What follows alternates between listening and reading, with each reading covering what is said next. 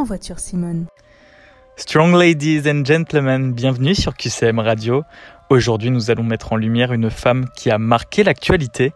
Et pour cet épisode, nous nous intéressons à une véritable icône de la pop music de ce siècle, Lady Gaga.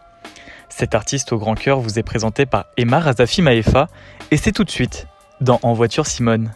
The incredible Lady Gaga!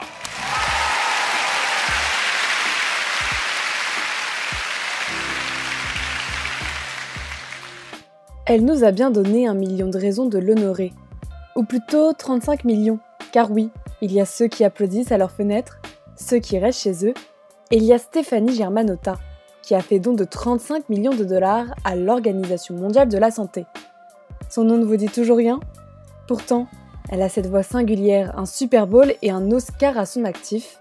On la surnomme The Queen of Pop, Mother Monster, ou plus communément, Lady Gaga. Elle est née comme ça, Gaga, et d'ailleurs, elle le dit. Non, elle fait encore mieux, elle le chante. Band This Way, véritable hymne à la communauté LGBTQ+, est bien plus qu'un titre qui figure sur le troisième album de l'artiste philanthrope.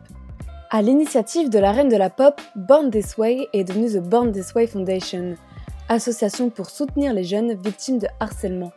Car ces jeunes qui représentent l'avenir, la Mother Monster entend bien les aider, les soutenir, les sensibiliser, notamment lorsqu'elle s'allie avec la mythique Cindy Lauper pour prévenir des risques du VIH, et ce n'est qu'un de ses combats parmi tant d'autres. Influencée par des grands noms du rock comme le stupéfiant David Bowie ou encore l'intemporel Freddie Mercury, Lady Gaga n'arrête jamais de faire le show. Et quand bien même une pandémie frappe à sa porte, The Show Must Go On. Billie Eilish, Lizzo, Elton John, Paul McCartney, tous seront présents le 18 avril lors d'un concert de bienfaisance lancé par la chanteuse oscarisée, qui porte d'ailleurs plutôt bien son nom, The Together at Home.